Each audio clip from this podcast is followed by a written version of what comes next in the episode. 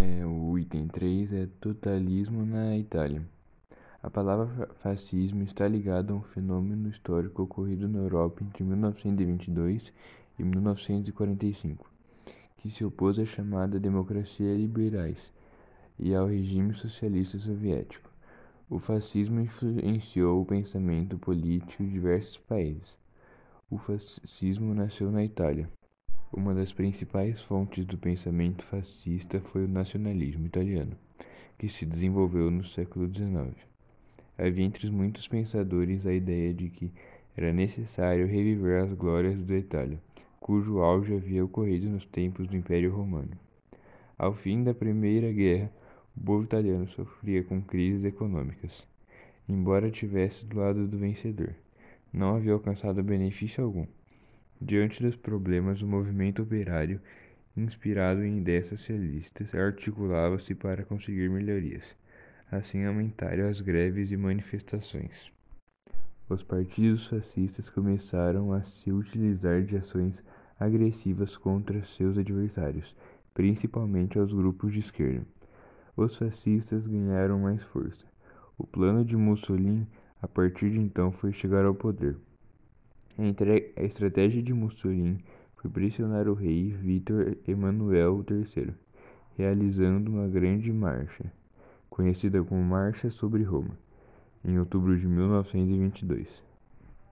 Os militares fascistas invadiram a capital da Itália, o que mostrou a força de Mussolini conduzir. Mussolini contava com o apoio de diversos setores da sociedade, principalmente os mais ricos. Um governo autoritário como o que foi proposto por Mussolini certamente seria um freio às reivindicações operárias. Entre 1925 e 1928, Mussolini conseguiu construir um governo ditatorial, instrucionado por uma dura opressão aos adversários.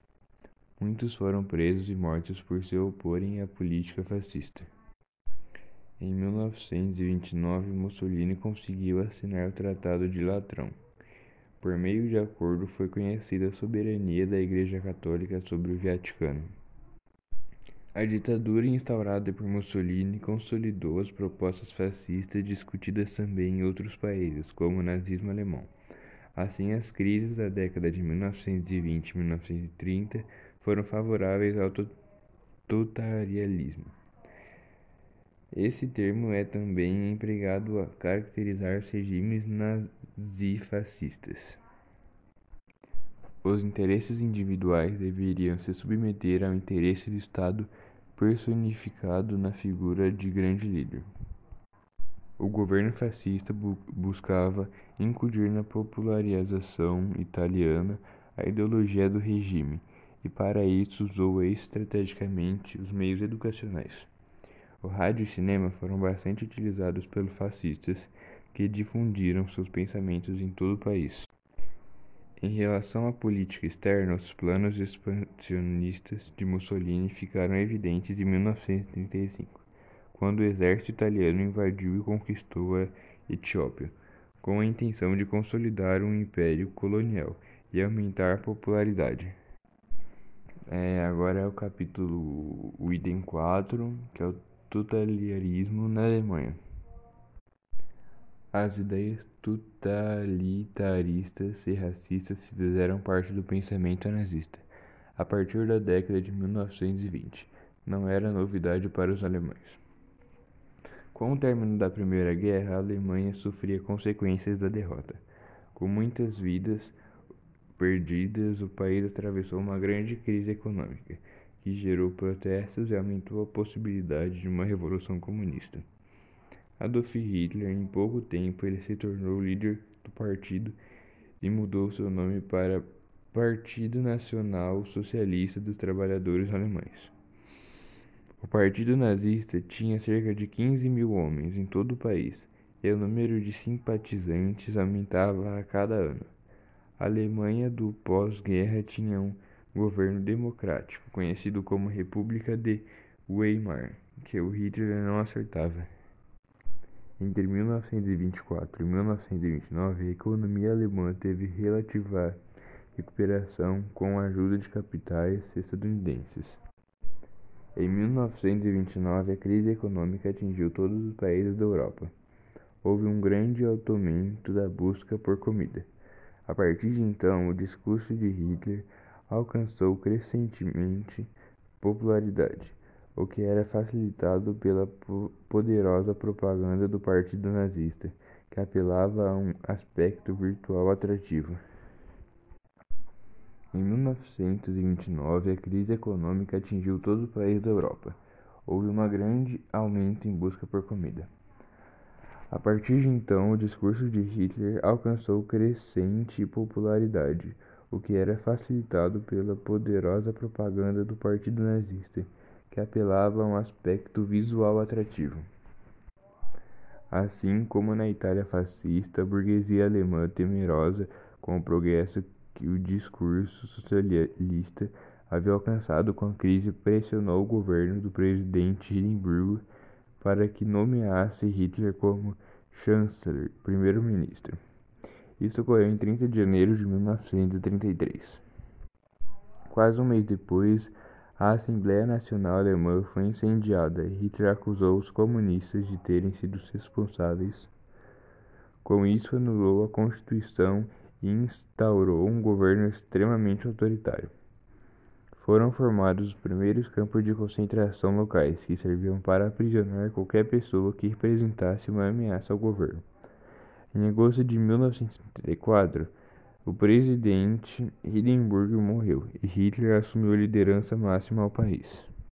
Agora o item 5: Estruturas e ideologias nazistas. Sufocadas e resistecidas, os nazistas conseguiram atrair o apoio de grande parte da população em todos os setores sociais. Acreditavam-se em uma revolução contra o capitalismo e contra o socialismo a partir da construção de um novo governo. Hitler negou apagar as dúvidas e canalizou recursos para grandes obras públicas e para indústrias, principalmente na área militar. Com isso, houve diminuição no desemprego. Hitler pretendia construir uma nova Alemanha que conseguisse subjugar todos os seus inimigos dentro e fora do país. Além dos pontos em comum com o nazismo que já foram discutidos, dois aspectos fundamentais da ideologia nazista estavam ligados ao racismo e ao antissemitismo. O que tornava uma raça mais forte para os nazistas era pureza racial. Incorporando o discurso racista do período, os nazistas levaram o racismo até a última consequência, considerando os judeus como que mal tornavam o mundo cada vez pior. Na ideologia nazista, a situação do desemprego na Alemanha se devia em grande parte à presença dos judeus.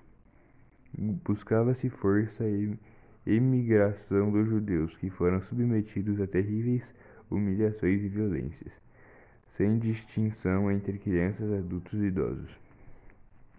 Enfim, os judeus perderam todos os direitos como cidadãos. O pior, entretanto, estava por vir. Durante a Segunda Guerra Mundial ocorreu o Holocausto, isto é, extermínio sistemático de judeus em campos de concentração. Desde pequenas crianças eram ensinadas a amar na nação e obedecer o Führer que era o líder né, deles.